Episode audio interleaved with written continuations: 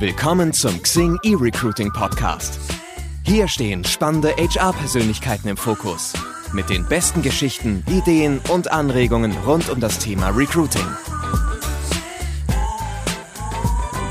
Hallo und herzlich willkommen zu einer neuen Folge des Xing eRecruiting Podcasts. Mein Name ist Markus Mehrheim und zusammen mit meiner Co-Moderatorin Iva Zoy begrüßen wir Sie heute aus Frankfurt am Main. Hallo auch von mir. Heute haben wir einen Gesprächspartner, auf den wir uns sehr, sehr freuen. Es ist Martin Seiler. Martin ist Personalvorstand eines der wohl ja, bekanntesten Unternehmen und größten Arbeitgeber Deutschlands mit rund 320.000 Mitarbeitern und ähm, wir sind bei der Deutschen Bahn. Herzlich willkommen, Martin. Schön, dass du hier bei uns sein kannst. Ja, ich freue mich sehr. Auch von meiner Seite ein herzliches Willkommen. Sehr schön. Bevor wir dann gleich äh, in Medias Res gehen und über die Personalarbeit bei der Deutschen Bahn reden, würden wir unseren Zuhörern gerne erstmal vorab die Chance geben, dich aus einer etwas anderen Perspektive kennenzulernen. Und deshalb starten wir traditionell mit unseren fünf Fs, den fünf verfänglichen Fragen für Vorreiter. Prima. Martin, bist du bereit, die folgenden Sätze zu vervollständigen? Ja, natürlich. Sehr gut. Los geht's. Als Kind wollte ich werden. Ja, wie viele Kinder, so Grisuder Feuerwehrmann. Das war so immer äh, ein äh, nettes Ziel und äh, habe auch viele Feuerwehrautos gehabt und äh, damit gespielt. Und das war so der Anfang. Natürlich hat sich im Laufe der Zeit das auch immer mal gewandelt, aber das war so der erste Kindheitstraum, an den ich gut erinnern kann. Mhm. Eigentlich hatte ich gedacht, du würdest jetzt Lokführer sagen. naja, ähm, die Schulzeit war für mich das war eine schöne Zeit. Das war eher so eine easy-going-Zeit. Ich, äh, mir ist vieles äh, zugeflogen, wo meine Schwester eigentlich schon viel, viel mehr hat dafür arbeiten müssen. Und meine Eltern, die hätten gerne gesehen, dass ich ein bisschen mehr lerne und ein bisschen fleißiger bin. Aber für mich war es eine schöne easy-going-Zeit. Mein schrecklichster Job war? Ja, da habe ich eigentlich Glück gehabt. Ich habe eigentlich bislang äh, nicht wirklich einen schrecklichen Job gehabt. Natürlich gibt's Dinge, die immer ein bisschen besser laufen, ein bisschen schwieriger sind, ein bisschen einfacher sind. Aber dass ich jetzt sagen könnte, ich habe mal irgendwann einen schrecklichen Job gehabt, nee, das könnte ich nicht.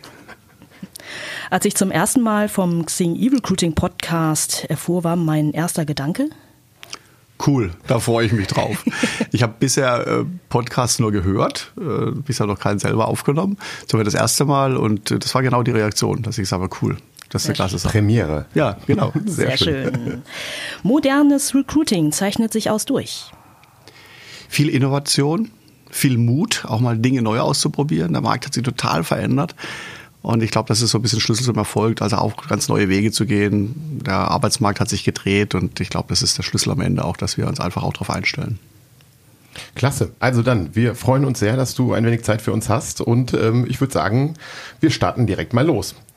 Hier war zu Beginn ja schon mal die Zahl genannt von 320.000 Mitarbeitern weltweit. Sofern unsere Recherche stimmt, ähm, bedeutet das auch, dass äh, die Bahn in den letzten zehn Jahren um mehr oder weniger ein Drittel nochmal gewachsen ist, mitarbeiterseitig. Ähm, und von diesen 320.000 Mitarbeitern sind ungefähr 200.000 in Deutschland beschäftigt. Ich sehe, du widersprichst mir nicht. Das sind natürlich extrem beeindruckende Zahlen. Ähm, jetzt nochmal zu dir als Person. Du bist ähm, vor der Deutschen Bahn bei der Deutschen Telekom und bei der Deutschen Post gewesen, die ja ungefähr ähnliche Größen ähm, haben. Und dein Wechsel zur Bahn ist noch nicht so ganz lange her. Und deswegen würden wir das gerne erstmal so ein bisschen besser ähm, verstehen. Wenn du jetzt die Deutsche Bahn, die Deutsche Telekom und die Deutsche Post miteinander vergleichst, was sind äh, spontan die größten Unterschiede? Vielleicht die Bahn im Vergleich zu den anderen beiden Unternehmen? Eigentlich äh, haben alle drei Unternehmen die größte Herausforderung in der Frage der Veränderung und Transformation. Bei der Post, da war ich zu einer Zeit da, als die Privatisierung kam, als äh, da vieles äh, auch im Umbruch war, Zusammenführung äh, der Post der DDR mit der Deutschen Post, also unheimlich viel an Veränderung. In der Telekom, da war es schon das Thema Digitalisierung im Vordergrund gestanden, was ich da schon begleiten durfte. Und das war auch sicherlich ein Reizpunkt äh, für den Job bei der Bahn, zu sagen, auch hier gibt es vieles noch nach vorne zu entwickeln, zu transformieren. Und das ist auch für mich so ein Punkt, was mich reizt, was mir Spaß macht. Ich möchte lieber irgendwo arbeiten, wo sich Dinge in Bewegung befinden. Und das ist, glaube ich, äh, mit der, der, der größte Antrieb äh, und auch eigentlich der gute Vergleich zwischen den Unternehmen. Klar sind alle drei in unterschiedlichen Märkten unterwegs, haben auch ihre unterschiedlichen Branchen und dann auch jeweils einmalige Herausforderungen, was die Dynamik angeht, aber es gibt auch durchaus viele Parallelitäten, die in der Transformation sich finden. Also die Veränderung ist die stetige Konstante. Genau, genau. Und das ist auch das, was ich total spannend finde. Und äh, wir werden sicherlich nachher gleich nochmal über viele Themen sprechen, die bei der Bahn sich im Umbruch befinden. Und warum auch viele Leute auch zur Bahn gerne kommen, weil einfach da vieles noch zu bewegen und äh, nach vorne zu bringen ist. Um das äh, mal aufzuklären, was ist die genaue Aufgabe eines Personalvorstandes bei der Deutschen Bahn? Ja, es ist äh, ein breites Spektrum. Ich bin ja neben äh, dem Personal auch zuständig für Datenschutz und Recht, also ein sehr umfassendes äh, Ressort.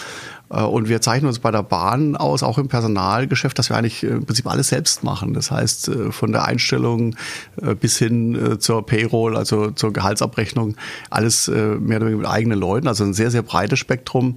Und wir haben natürlich auch hier die, die gleichen Herausforderungen eigentlich in zweierlei Hinsicht. Das eine ist, wir haben ein großes Demografiethema in den nächsten zehn bis zwölf Jahren verlassen uns die Hälfte der Belegschaft und haben gleichzeitig, was jeder anderes Unternehmen auch hat, äh, mit der Transformation in die Digitalisierung zu kämpfen. Also das sind so die beiden großen Herausforderungen. Und als Personaler begleitet man die natürlich intensiv. Da sind wir mittendrin, sowohl in den strategischen Fragen bis hin natürlich zur Umsetzung. Also breites Spektrum äh, und daher auch äh, wirklich mega interessant. Wie kann man die HR-Organisation jetzt der Deutschen Bahn, Beispiel Deutschland, ähm, beschreiben? Also wie seid ihr aufgebaut, um ein so großes Land auch abdecken zu können, personalseitig? Ja, wir haben äh, zum einen in der, in der Konzernzentrale übergreifende Bereiche, wie zum Beispiel Recruiting, aber auch die Fragen von Grundsätzen der Personalentwicklung, auch die Frage von grundsätzlichen Arbeitsbedingungen. Und wir haben daneben, und äh, das ist auch ganz wichtig, in den jeweiligen Geschäftsfeldern, wenn wir über Fernverkehr sprechen, über Cargo sprechen oder Regionalverkehr, auch eigene Vorstände, äh, die das dann quasi in den Geschäftsfeldern äh, bearbeiten. Äh, und deswegen ist es auch ein relativ äh, großer Führungskreis, äh, den ich habe. Insgesamt reden wir über 31 Bereiche. Also das ist nicht nur die, die Kernbereiche, wir haben viele Servicebereiche, auch die ganzen Themen wie Training, wie Ausbildung, das ist auch alles mit dabei. Das war ein total breites Spektrum. Wir sind so ein Vollsortimenter, würde ich sagen. alles dabei. Ja. 31 Bereiche, ähm, das ist eine Wahnsinnszahl. Ähm, wie viele Mitarbeiter sind denn dann insgesamt in diesen Teams? Im Personalbereich sind wir so knapp 6000. Also es ist erstmal eine riesige Zahl, okay. aber wenn man sich äh, da vorstellt, dass wir eben alles machen, wir haben alleine im Training äh, fast 1000 äh, Beschäftigte. Äh, Qualifizierung, Training, Fortbildung ist für uns ein Riesenthema und das ist alles bei der Bahn, ist alles immer in ganz großen Zahlen, egal was man spricht, das sind immer gleich Tausende oder wenn man über Euros spricht, sind es immer gleich Millionen. Da muss man sich ein bisschen gewöhnen, aber das ist äh, ein, eigentlich Teil des komplexes Geschäftes. Wahnsinn, super spannend. Ähm, ich meine, die Realität ist ja für viele unserer Zuhörer äh, ein bisschen anders. Also mehr als 70 Prozent der Erwerbstätigen äh, hier in Deutschland sind ja bei kleinen und mittelständischen Unternehmen beschäftigt.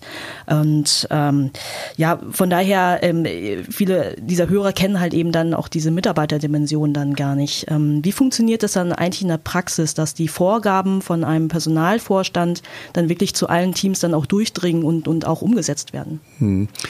Das sind zwei Themen, sind ganz wichtig. Das eine ist, sind wir in der internen Kommunikation gut aufgestellt und das zweite ist, äh, sind unsere Führungskräfte. Äh, weil Personalarbeit ist Führungsaufgabe und deswegen ist es für uns ganz wichtig, dass unsere Führungskräfte gut qualifiziert sind, dass sie auch klar wissen, was sind die Grundlagen, was ist unser Führungsverständnis, das ist ein ganz wesentlicher Punkt. Und in der internen Kommunikation, da gehen wir natürlich auch unterschiedliche Wege. Wir haben äh, mit unserem Intranet, äh, was bei uns DB Blended heißt, das größte soziale Netzwerk aufgebaut. Es sind 170.000 User in Deutschland, die das nutzen. Und das nutzen wir natürlich dann auch sehr stark als Informationskanal. Ich selbst äh, mache natürlich auch Webcasts, mache Team Talks äh, und äh, neuerdings auch äh, so kleine Sachen wie zum Beispiel bei der Tarifrunde mitten in der Nacht einfach mit einem iPhone mal kurz den aktuellen Stand aufgenommen ins Netz gestellt. Also sehr umfassend der Bereich und ich glaube, das ist auch wichtig, dass wir da auf verschiedensten Kanälen unterwegs sind, gerade bei so einer durchaus heterogenen Beschäftigtenstruktur. Mhm. Nun haben wir im Vorfeld ähm, unseres Gespräches ähm, uns auch mal auf der Karriereseite der Deutschen Bahn umgesehen und ähm, da sind ja jede Menge Stellen offen. Ähm, auch jede Menge Stellen, auf die wir uns theoretisch, also wir beiden uns theoretisch schon direkt hätten bewerben können. Ähm, lass uns mal einen klassischen Elevator Pitch machen. Was sind die wichtigsten Gründe, ähm, um bei der Deutschen Bahn zu arbeiten? Warum sollte ich mich bewerben bei der Deutschen Bahn? Es gibt viele, die nach wie vor sagen, das ist ein sicherer Arbeitsplatz, das ist ein guter Arbeitgeber, ich bekomme verlässlich äh, mein Geld, ich habe ein großes Spektrum an unterschiedlichen Berufen, das heißt, ich habe auch die Weiterentwicklungsmöglichkeit innerhalb des Konzerns. Das heißt, wenn ich äh, mal woanders arbeiten will, muss ich nicht gleich den Arbeitgeber wechseln. Äh, und es ist natürlich auch ein Thema, was unsere Arbeitsbedingungen angeht. Wir sind neue Wege gegangen. Ich glaube, maßgeblich neuerdings ist wirklich, wie kann ich selber auch Einfluss nehmen auf meine Arbeitsbedingungen? Wie kann ich teilhaben? Das sind Fragen wie Arbeitszeit ganz vorne, aber auch Themen, wie kann ich wählen zwischen mehr Geld oder mehr Urlaubstagen? Äh, das sind mehr und mehr Aspekte, die auch sehr interessant sind äh, für Bewerberinnen und Bewerber. Und da können wir als Bahn auch einiges vorweisen. Und insofern sind wir da nicht nur traditionell unterwegs, sondern auch sehr innovativ.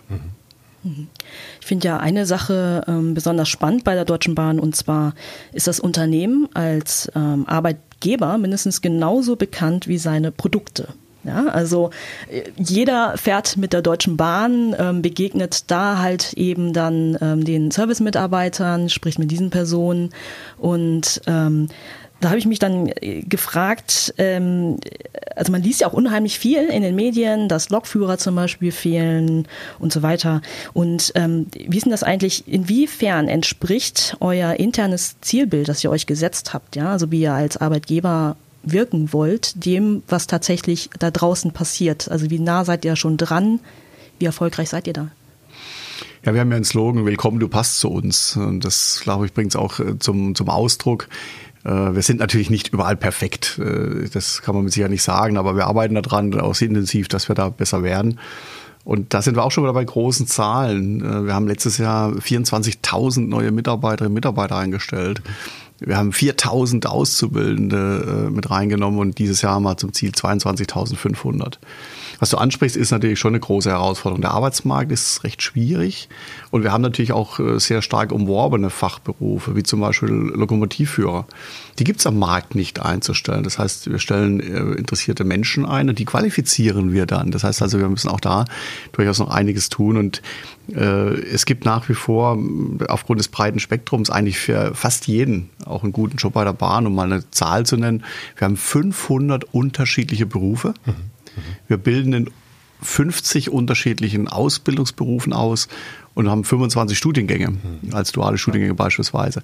Also das heißt, es ist ein breites Spektrum und äh, deswegen ist es auch ganz wichtig, bei der Bewerberauswahl, beim Gespräch zu sehen, was passt da, um dann auch möglichst die Erwartungen des Bewerbers, der Bewerberin zu treffen.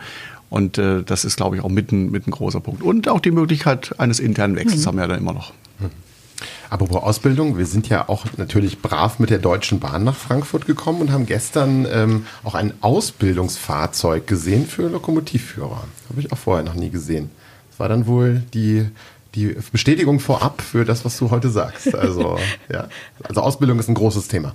Absolut. Also wir äh, stellen pro Jahr 4200 junge Menschen ein, die äh, entweder eine Ausbildung oder ein duales Studium bei uns machen und parallel dazu rund 20.000 nochmal vom externen Markt, die in der Regel auch eine Ausbildung bei uns machen müssen, also eine, eine Qualifizierung. Wie gesagt, Lokführer, aber auch Fahrdienstleiter sind die Menschen, die auf dem Stellwerk sind. Mhm. Bis man ein komplexes Stellwerk beherrscht, muss man zwei Jahre sich da wirklich qualifizieren. Mhm. Und das ist natürlich auch äh, für uns wichtig. Wir investieren da äh, satte dreistellige Millionen mhm. pro Jahr in die Qualifizierung. Mhm. Äh, und haben natürlich dann auch die entsprechenden Voraussetzungen. Also es ist, wir haben Loks, wo Ausbildung stattfindet, wir haben auch Fahrsimulatoren. Also insofern auch da das breite Spektrum. Ist ja schön, dass ihr das gesehen habt. Ja, Super, ja, toll. spannend, spannend.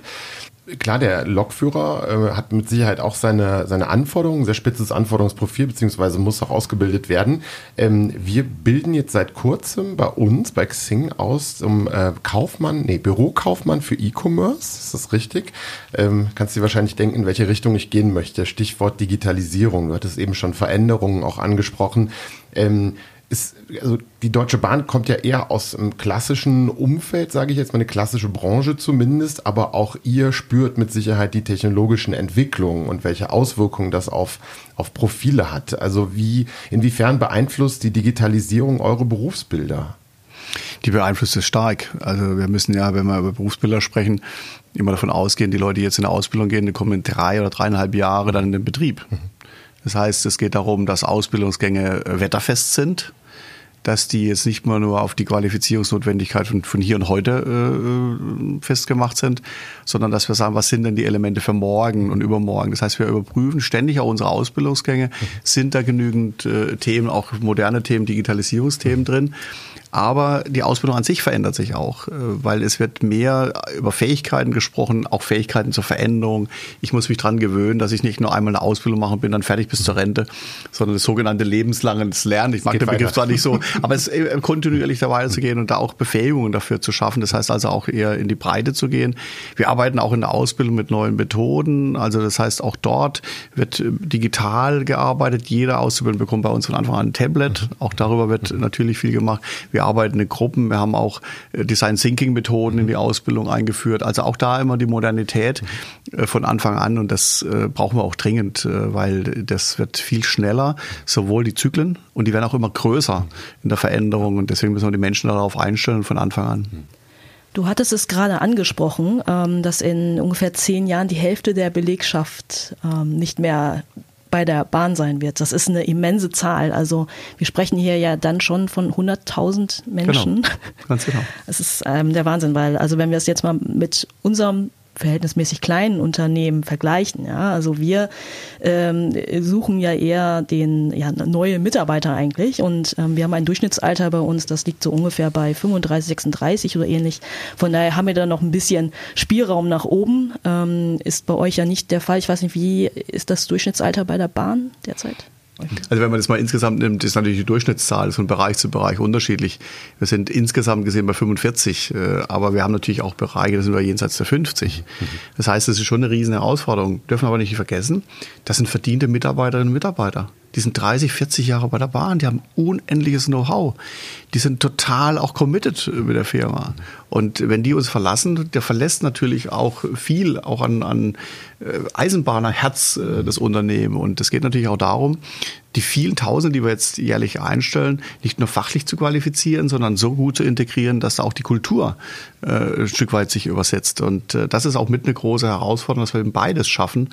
Äh, wir haben da auch neue Wege gegangen. Wir haben beispielsweise Generationsverträge äh, kreiert, dass also ältere, langjährige Mitarbeiter, Mitarbeiter praktisch die Jüngeren mit an die Hand nehmen, die ja, wirklich super. einen Vertrag mhm. zusammenschließen, sich dann auch begleiten im Berufsleben, voneinander lernen, äh, sich wechselseitig auch helfen.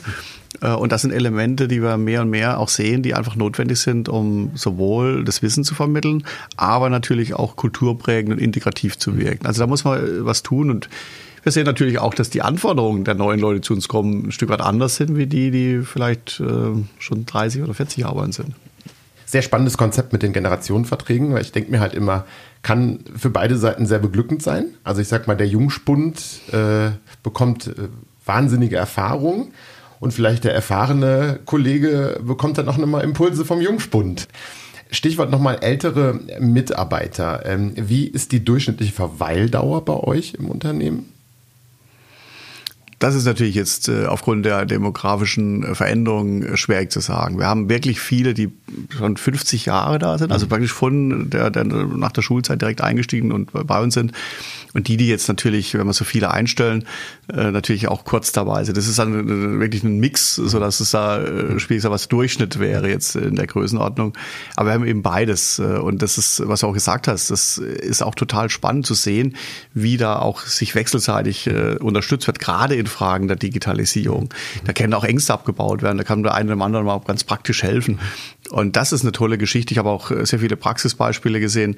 Wir haben nicht nur jetzt originär in der Digitalisierung, wir haben auch äh, sicherheitsrelevante Bereiche, wo man sich wirklich gut auskennen muss. Wir arbeiten mit Starkstrom, äh, wenn wir unsere Züge fahren.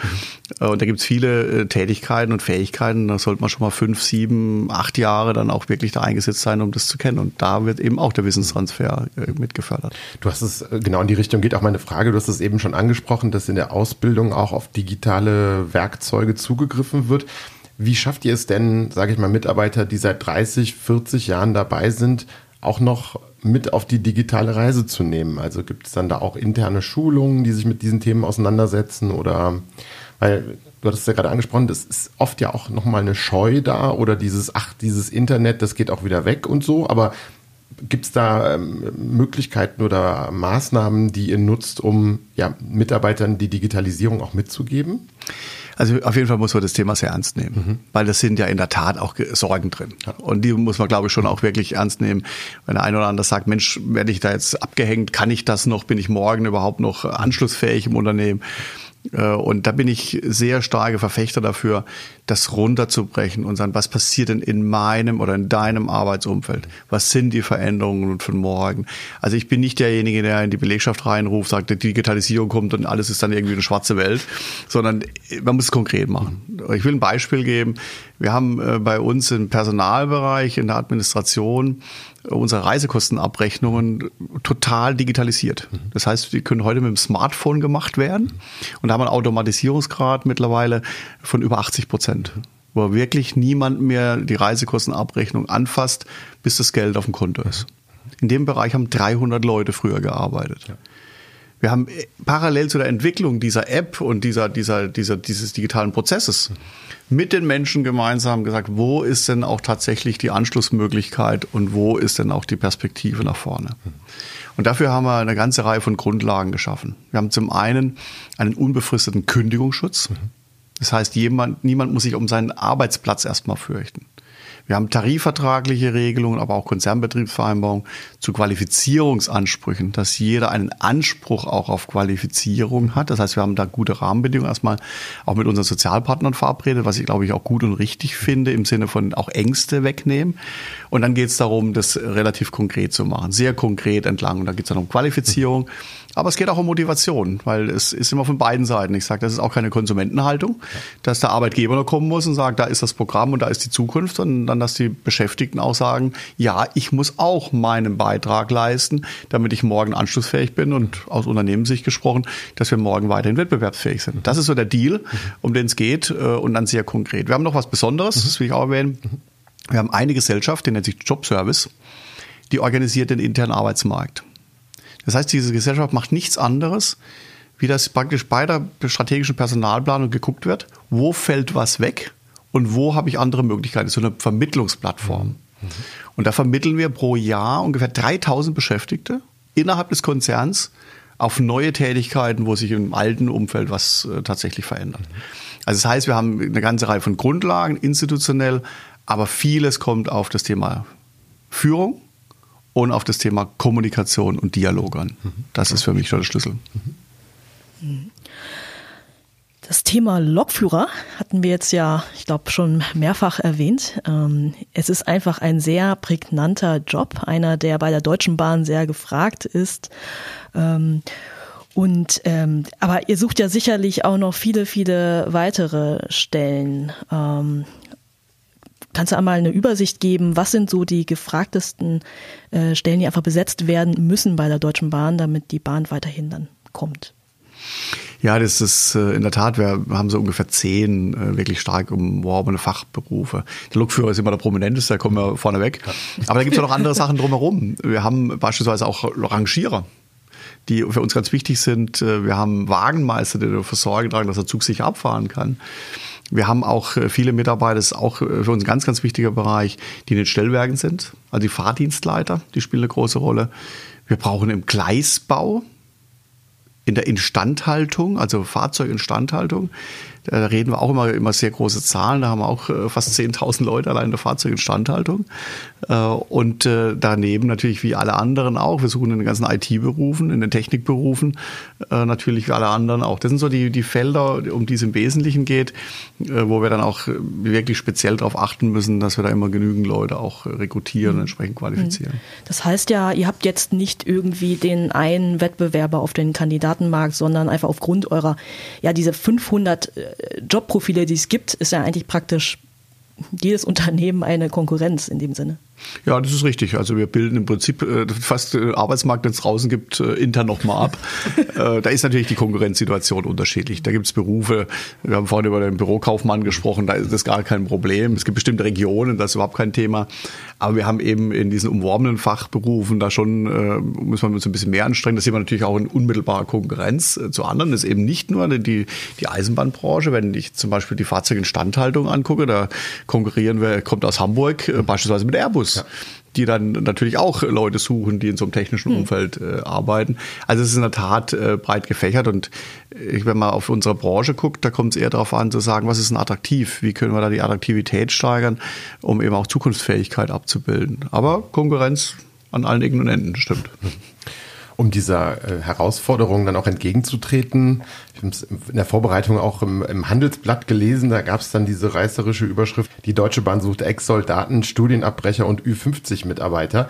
Das gibt natürlich so tolle Überschriften. Ähm, könnte natürlich auf der anderen Seite so auch ein wenig verzweifelt wirken, wenn ich es mal frech sagen darf. Ähm, welche Strategie steckt dahinter? Ja gut, wir müssen natürlich in so einem Arbeitsmarkt zum einen mal drauf gucken, äh, wie können wir tatsächlich äh, Leute gewinnen. Das, was alle anderen auch machen. Und wir stellen äh, auch fest, dass es in erster Linie darauf ankommt, wollen Leute zu uns? Sind sie motiviert, bei uns zu arbeiten? Passen sie zu uns? Und dann ist es erstmal nachrangig, ob sie jetzt vielleicht über 50 sind oder was sie vorher für einen Job gemacht haben. Aber auch dort muss man genauer hingucken. Ich will gerne mal auf die drei Gruppen eingehen. Bei den über 50-Jährigen, äh, davon haben wir letztes Jahr 14 Prozent unserer Rekrutieren waren genau in diesem Personenkreis. Das sind in der Regel wirklich Leute, die haben eine gute Ausbildung, die haben äh, natürlich Erfahrung. Und wenn die gerne bei uns arbeiten wollen, zu uns passen, nehmen wir natürlich herzlich gerne äh, bei der Gruppe der, der Soldaten. Das sind Leute, die haben Berufszeit bei der Bundeswehr verbracht, sind in der Regel hochmotiviert, haben meistens eine technische Ausbildung, bringen auch ziemlich viel Drive nochmal mit rein, also auch eine Personengruppe, die wir, die wir gerne einstellen und auch da haben wir pro Jahr ungefähr 100, äh, die wir da auch äh, jährlich übernehmen. Studienabbrecher ist nochmal ein ganz anderes Thema. Da muss man so ein bisschen nochmal auf unsere Bildung gucken. Heute ist es ja eigentlich fast äh, gegeben zu sagen, ich muss nach der Grundschule aufs Gymnasium. Wenn dann jemand auf Realschule, Hauptschule geht, wird schon schräg geguckt, stimmt da was nicht. Ne? Und dann sind die Leute dann mit ihrem Abitur dann soweit fertig und dann fragen die, was mache ich denn jetzt? Und dann ist der nächste Frage, muss dann immer ein Studium kommen? Kann da nicht auch mal eine gute Ausbildung kommen? Viele rennen dann erstmal ins Studium rein und dann sind sie irgendwann an einem Punkt angelangt, wo sie sagen, das ist jetzt doch nicht das Wahre. Und dann? Dann stehen die erstmal da, formal, erstmal ohne, ohne Ausbildung, vielleicht mit einem abgebrochenen Studium. Aber die wollen was machen. Die wollen dann in ein Feld reingehen, wo sie Interesse haben. Und das sind die bei uns herzlich willkommen und äh, die sind auch in der Tat eine Gruppe, mit der wir auch gerne äh, arbeiten und auch viel Spaß dran haben, weil für viele das nochmal eine zweite oder eine dritte Chance darstellt und sagen, jetzt kann ich hier Fuß fassen und im Berufsleben durchstarten.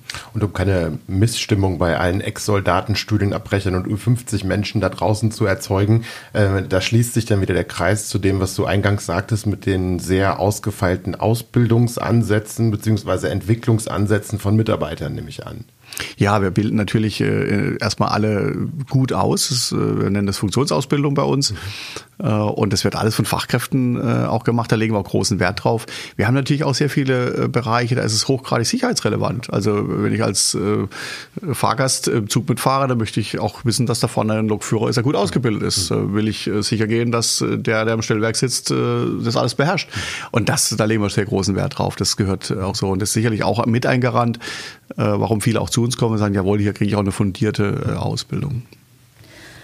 Ich habe mich im Vorfeld ja ähm, eine recht lange Zeit auf euren Karriereseiten bewegt und habe mir mal angeschaut, welche ähm, Azubi-Jobs es tatsächlich bei der Deutschen Bahn gibt. Ähm, Gleisbauer, klar, Lokführer war, auch mir, war mir auch klar, aber ihr macht auch sowas wie äh, Gebäudereinigung, Lagerhaltung, ja, also ähm, eine ziemliche Bandbreite, ähm, die ich sehr überraschend fand. Und ähm, was mir dabei aufgefallen ist, ähm, ihr sucht ja nicht nur in Städten wie Frankfurt am Main, in Berlin, in Hamburg, München, sondern auch in äh, Städten wie Schöll-Krippen in Bayern, Zossen in Brandenburg oder Bad Kleinen in Mecklenburg-Vorpommern. Ähm, wir haben ähm, bei Xing E-Recruiting natürlich eine ganze Menge Kunden, die ebenfalls in kleineren Städten ähm, unterwegs sind und dann sagen, wir sind nicht mal bekannt als Arbeitgeber, ja, und ähm, haben natürlich dann Probleme, um halt eben Aufmerksamkeit zu kriegen. Ähm, wie funktioniert das bei der Deutschen Bahn? Also wie, ähm, findet ihr in diesen Orten auch genügend ähm, Auszubildende und ähm, ist es letztlich eine Frage der, der Quantität oder Qualität? Naja, zum einen muss man sagen, äh, dass wir jährlich ungefähr 320.000 Bewerbungen bekommen das ist äh, schon mal eine stattliche Zahl. Das heißt also 320.000 Menschen machen sich auf den Weg, in irgendeiner Form uns zu signalisieren, ich möchte bei euch einen Job haben. Und das zeigt, glaube ich, schon mal sehr breit auf, äh, wie attraktiv wir auch draußen sind. Auf unsere Ausbildungsplätze sind es auch nochmal so ungefähr 70.000 Bewerbungen.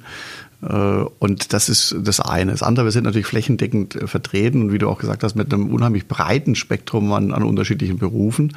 Und das macht es dann durchaus äh, auch möglich, da entsprechend einzustellen. Ich wohne in einer Stadt, eine kleine Stadt, die hat 6000 Einwohner. Wenn ich mir dann so überlege, wir stellen pro Jahr 20.000 ein, also dreimal das Städtchen. und wenn man das so vergleicht, sicherlich auch wenn man jetzt die Orte, die du genannt hast, dann mal hört, dann sind es schon gigantische Themen. Und was wir auch gemacht haben, das ist auch ein Garant, da bin ich sehr, sehr überzeugt davon, wir haben unser Recruiting zentralisiert. Das heißt, wir bieten alle Berufe aus einer Hand an. Wir haben zwar Key-Account-Struktur mit unseren Geschäftsfeldern, um dann eine Geschäftsnähe zu erzeugen, aber wir können natürlich äh, uns sehr intensiv mit einem Bewerber, einer Bewerberin auseinandersetzen was ist der richtige Job? Und da kann auch so eine richtige Beratung helfen, auch eine gewisse Berufsorientierung helfen. Wir haben eben nicht nur den einen Job an einem einen Ort, sondern wir haben 50 Ausbildungsberufe im Prinzip in ganz Deutschland. Und da gibt es schon auch die Situation, dass junge Menschen zu uns kommen, so wie du das geschildert hast, ach, wusste ich gar nicht, dass es das bei euch auch gibt. Das würde mich vielleicht auch interessieren. Äh, und das sind so Themen, die wir natürlich auch nutzen, äh, um unser breites Spektrum äh, abzudecken. Kommen wir zu einem meiner absoluten Lieblingsthemen, die vielbeschworene Generation Y, Generation Z und ich sage auch gerne die Generation Whatever. Also ich möchte so ein bisschen darauf hinaus. Ähm, es herrscht ja schon vor, dass gerade die jüngeren Menschen heutzutage ganz andere Ansprüche an Arbeiten per se haben. Also im Sinne von, da geht es nicht irgendwie um die fette Kohle und den Firmenwagen, sondern es geht auch um Selbsterfüllung und auch einen gewissen Freiheitsgrad etc. Wie geht ihr, also spürt ihr diese geänderten Anforderungen von Bewerbern, vielleicht auch gerade Auszubildenden oder jungen Absolventen? Und wenn ihr diese spürt, wie geht ihr damit um? Ja, zunächst aber mindestens vier Generationen unter einem Haus. Mhm. Das heißt, wir müssen am Ende mit äh, der, dem, dem Spektrum der, der, der Generationen äh, dann äh, auch klarkommen. Es gibt ja Gott sei Dank äh, da nichts Schlechtes, sondern es gibt immer nur gute Elemente. Der eine bringt da ein bisschen mehr mit einem, der andere dort. Aber wir spüren das tatsächlich, dass es da eine Veränderung gibt. Äh, das geht auch bei der Ausbildung los. Also wir begleiten auch Auszubildende in ihrem Weg. Wir gehen da Wege beispielsweise, dass wir auch Sozialpädagogen einstellen. Das heißt, die eben nicht nur die fachliche äh, Ausbildung begleiten, sondern auch die Menschen in ihrer Entwicklung begleiten. Wir stellen fest, gerade bei den Arbeitsbedingungen, dass es sehr stark darauf ankommt, wie kann ich mit beeinflussen, wie kann ich mitgestalten. Und da rede ich jetzt nicht über die klassischen Büroarbeitsplätze, sondern die vielen tausend unserer Beschäftigten, die im Betriebsdienst sind, die im Schichtdienst sind, die wollen halt auch mal den Samstag frei haben, wo die Oma Geburtstag hat, wo ich dabei sein kann und nicht, ich bin aber der Einzige, der fehlt. Also da geht es auch um Fragen, wie kann ich auf meine Dienstplangestaltung Einfluss nehmen? Wie kann ich auch mal von Vollzeit in Teilzeit kommen und wieder zurück? Also das sind die Fragestellungen, äh, die äh, da mit einer Rolle spielen. Und da ist auch ein bisschen, wie kann ich mein Leben gestalten? Du hast angesprochen, das gibt andere Anforderungen. Und je besser wir äh, das auch abbilden können in der Vielfalt und in der Teilhabe, umso interessanter sind wir natürlich auch.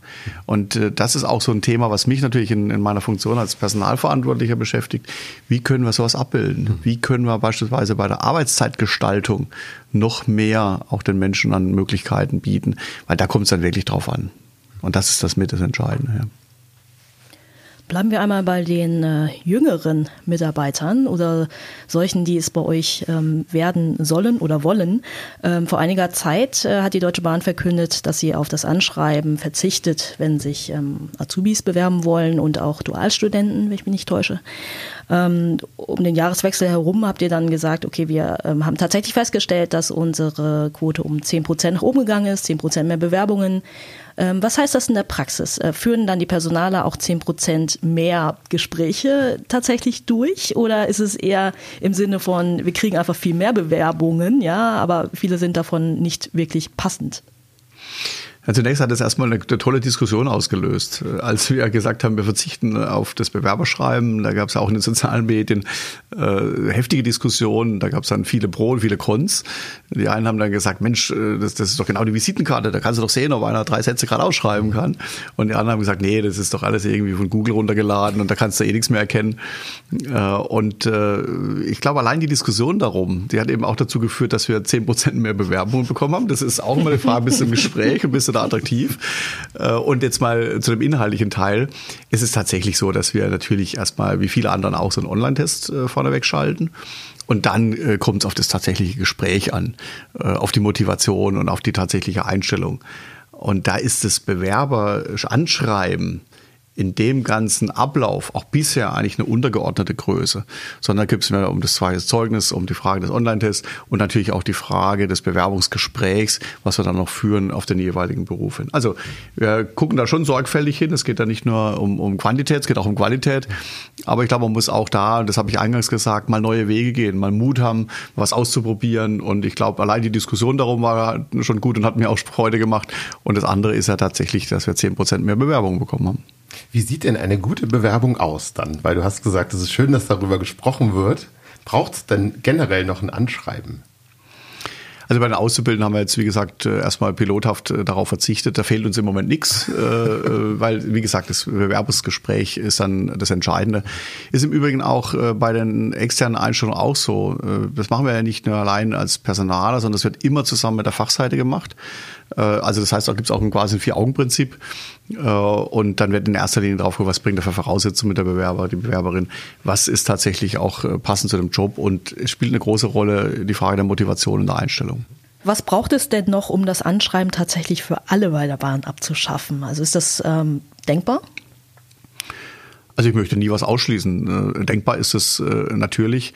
Äh, wenn je länger jemand im Berufsleben ist, hat er natürlich auch Zeugnisse, hat bestimmte weitere Unterlagen, vielleicht auch ergänzende Zertifikate oder Lehrgänge gemacht, wo auch ein Ausdruck drin ist. Ich bin gerade bei der Frage Rekrutierung wirklich auf dem Trip zu sagen, Leute, lasst uns innovativ sein, lasst uns neue Wege gehen. Auch da will ich ein Beispiel nennen.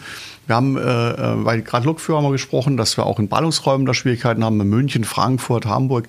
Das ist nicht so einfach.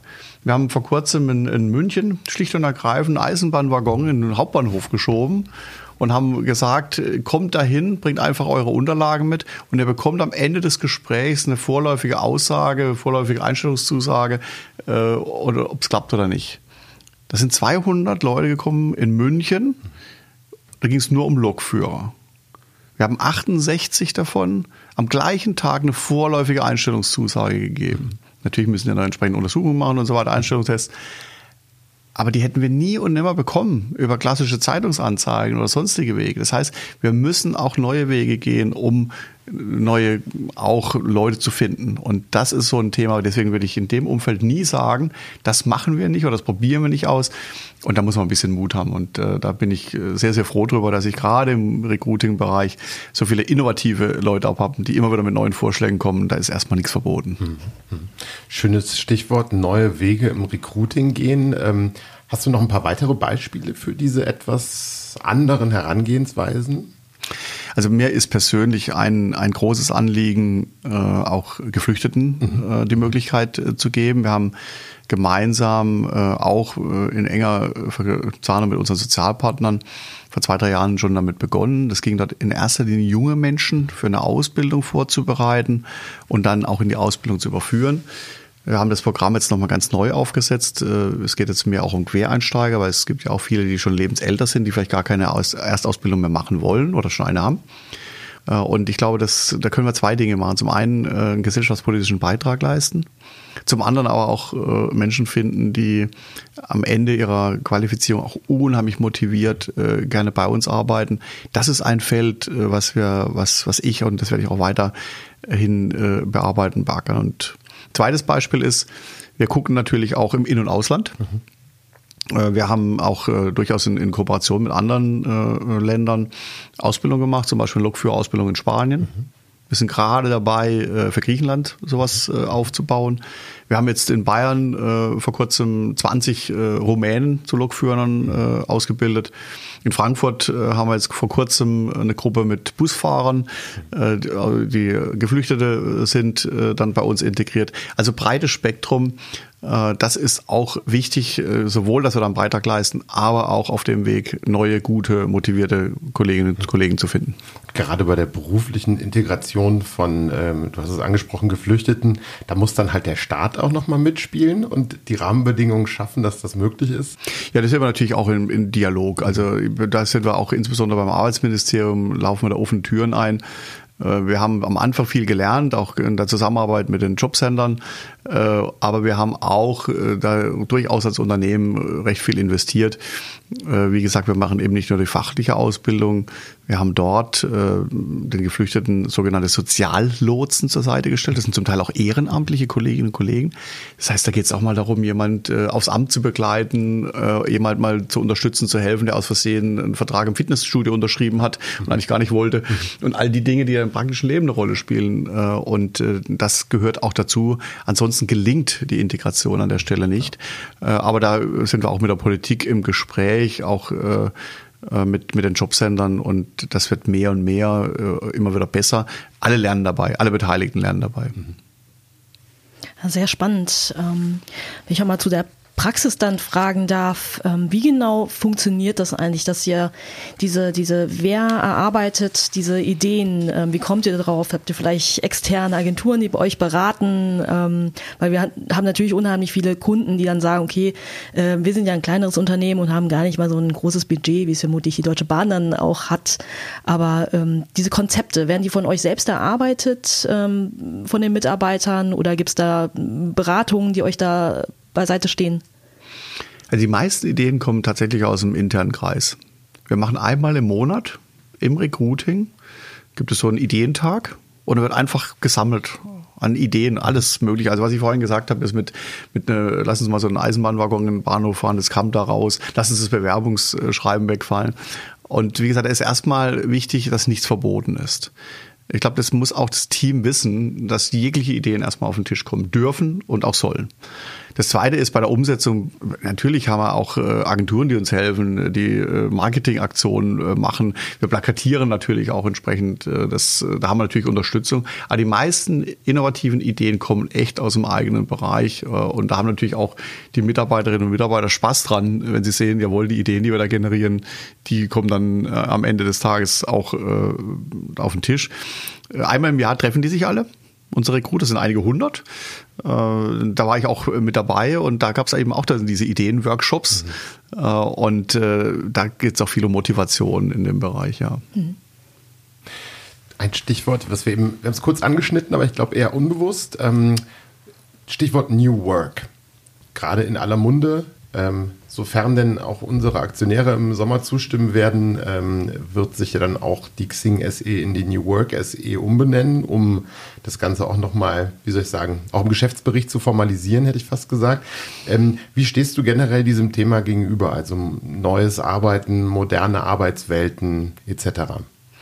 Sehr offen, äh, weil äh, die Arbeitswelt, äh, die Dynamik verändert sich dramatisch. Äh, und ich glaube, wir müssen dem auch Rechnung tragen. Äh, die, klassischen Sachen früher war so, ich, ich brauche mein, mein Büro, mein Einzelbüro, mein Zweierbüro, war viele Widerstände, in, in großflächige Büros zu gehen. Heute ist gerade umgekehrt. Ich glaube, wenn man den Leuten das heißt, geht wieder zurück in die langen Flure mit den vielen Einzelbüros, wird es eher als eine Beengung empfunden. Also da ist auch viel an, an Entwicklung drin wir müssen auf eines aufpassen, dass wir die Diskussion nicht zu sehr auf die klassischen Büroarbeitsplätze. Mhm. Da ist vieles äh, offiziell oder informell geregelt, dass ich mal einen Tag von zu Hause aus arbeite, dass ich mal ein bisschen später kommen kann, wenn ich dann äh, äh, zum Arzt muss oder äh, dass ich äh, auch Dinge mit nach Hause nehmen kann. Das ist bei vielen Berufen bei uns schwierig. Der Lokführer kann seine Lok nicht mit nach Hause nehmen. Äh, Im Reisecenter geht ähm, der Schalter zu einer bestimmten Zeit auf und äh, da muss man da sein. Und äh, deswegen geht es auch für mich darum, immer darauf zu achten und in der Diskussion zu bleiben, was heißt denn nicht New Work für diese vielen tausend Kolleginnen und Kollegen, die tagtäglich unmittelbar an der Kundenfront arbeiten. Und da geht es auch um Digitalisierung, Modernisierung. Gucken Sie äh, Sie sind mit dem Zug hierher gefahren und haben Sie erzählt, unsere Zugbegleiter, ja, früher waren das Fahrkartenkontrolleure, mhm. heute sind es Gastgeber. Mhm. Das ist eine ganz andere Rolle äh, auch die, die, die, äh, das Online-Verkaufen von, von äh, Fahrausweisen seit der zugenommen. Fernverkehr über 70 Prozent. Hm. Total andere Geschichte. Und damit beginnt auch da neue Formen von Arbeit äh, sowohl Arbeitsinhalt wie auch Themen der Zusammenarbeit. Und die müssen auch in den äh, Produktionsbereichen stärker Einzug halten. Also das heißt, wir haben da eine große Verantwortung, eben nicht nur auf die klassischen Büroarbeitsplätze zu gucken, sondern auch diese äh, Arbeitsplätze in den Mittelpunkt zu rücken. Mhm. Kurze Frage, aber große Bedeutung. Was ist aus deiner Sicht der ultimative Schlüssel für nachhaltige Personalgewinnung bei der Deutschen Bahn? Ich glaube, wichtig ist, äh, dass die Menschen, die zu uns kommen, sehen, äh, dass wir ein Arbeitgeber sind, der sowohl gut qualifizierten ausbildet, der Menschen gerne auch behält und weiterentwickelt äh, und dass wir dann auch Perspektiven für die Beschäftigten aufzeigen. Ich glaube, das ist ein ganz wesentlicher Punkt. Da sind wir, glaube ich, ganz gut unterwegs. Wir brauchen uns auch nicht verstecken vor anderen. Wir haben da, glaube ich, gute Voraussetzungen auch wirklich geschaffen. Aber das ist der Garant, warum am Ende auch jemand gern bei uns bleibt. Äh, und äh, natürlich ist auch die Zusammenarbeit im, im, Team äh, immer das höchste Gut. Wenn man Beschäftigte fragt, auch viele Umfragen, was ist das Wichtigste in deinem Job? Das heißt dann immer, dass ich mit meinen Kolleginnen und Kollegen, mit meinem Team gut zurechtkomme. Und das ist für uns auch ein wichtiger Punkt. Jetzt ist die Zeit schon wieder verflogen. Martin, vielleicht erstmal vorab. Ich habe einen riesen Respekt vor dir ähm, als Person und auch vor dem, äh, vor den Aufgaben, vor denen ihr hier steht. Ähm, und ja, bin sehr dankbar für die Einblicke, die du uns gegeben hast. Wir fahren langsam in den Zielbahnhof ein, um das mal so zu sagen. Ähm, und genau, also zuerst mal von meiner Seite schon mal herzlichen Dank für die offenen Worte, für die tollen Einblicke bei mir ist hängen geblieben dieses, wenn ihr über etwas entscheidet, dann sind es nicht 100 Mitarbeiter, sondern dann hängen da noch ein paar mehr Nullen dran, auch bei den Eurobeträgen. Also das muss man sich immer wieder vor Augen auch führen in so einer großen Organisation. Ja, vielen Dank auch von mir. Ähm, ich fand es super spannend, mal einen Einblick zu kriegen in diesen riesen, ja, in dieses riesen, riesige Unternehmen äh, der Deutschen Bahn und auch ähm, einfach zu wissen, ähm, wie ihr da aufgestellt seid. Ein Tipp vielleicht an unsere Zuhörer, wenn sie mehr über die Recruiting-Praxis bei der Deutschen Bahn erfahren möchten, kann ich Ihnen den Podcast von Henrik Zaborowski auch an den, ans Herz legen. er sprach nämlich mit Kerstin Wagner, Head of Talent Acquisition bei der Bahn. Und Martin, so ganz äh, ja, mit leeren Händen wollen wir dich nicht äh, entlassen. Deswegen gibt es noch eine Zusatzfrage für dich. Genau, die allerletzte Bonusfrage.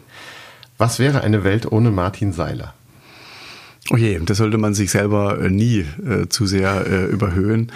Auch wenn wir über große Zahlen bei der Bahn sprechen. Am Ende des Tages machen wir Arbeit für Menschen, mit Menschen. Und am Ende kommt es auf jeden Einzelnen an. Mhm, sehr schön.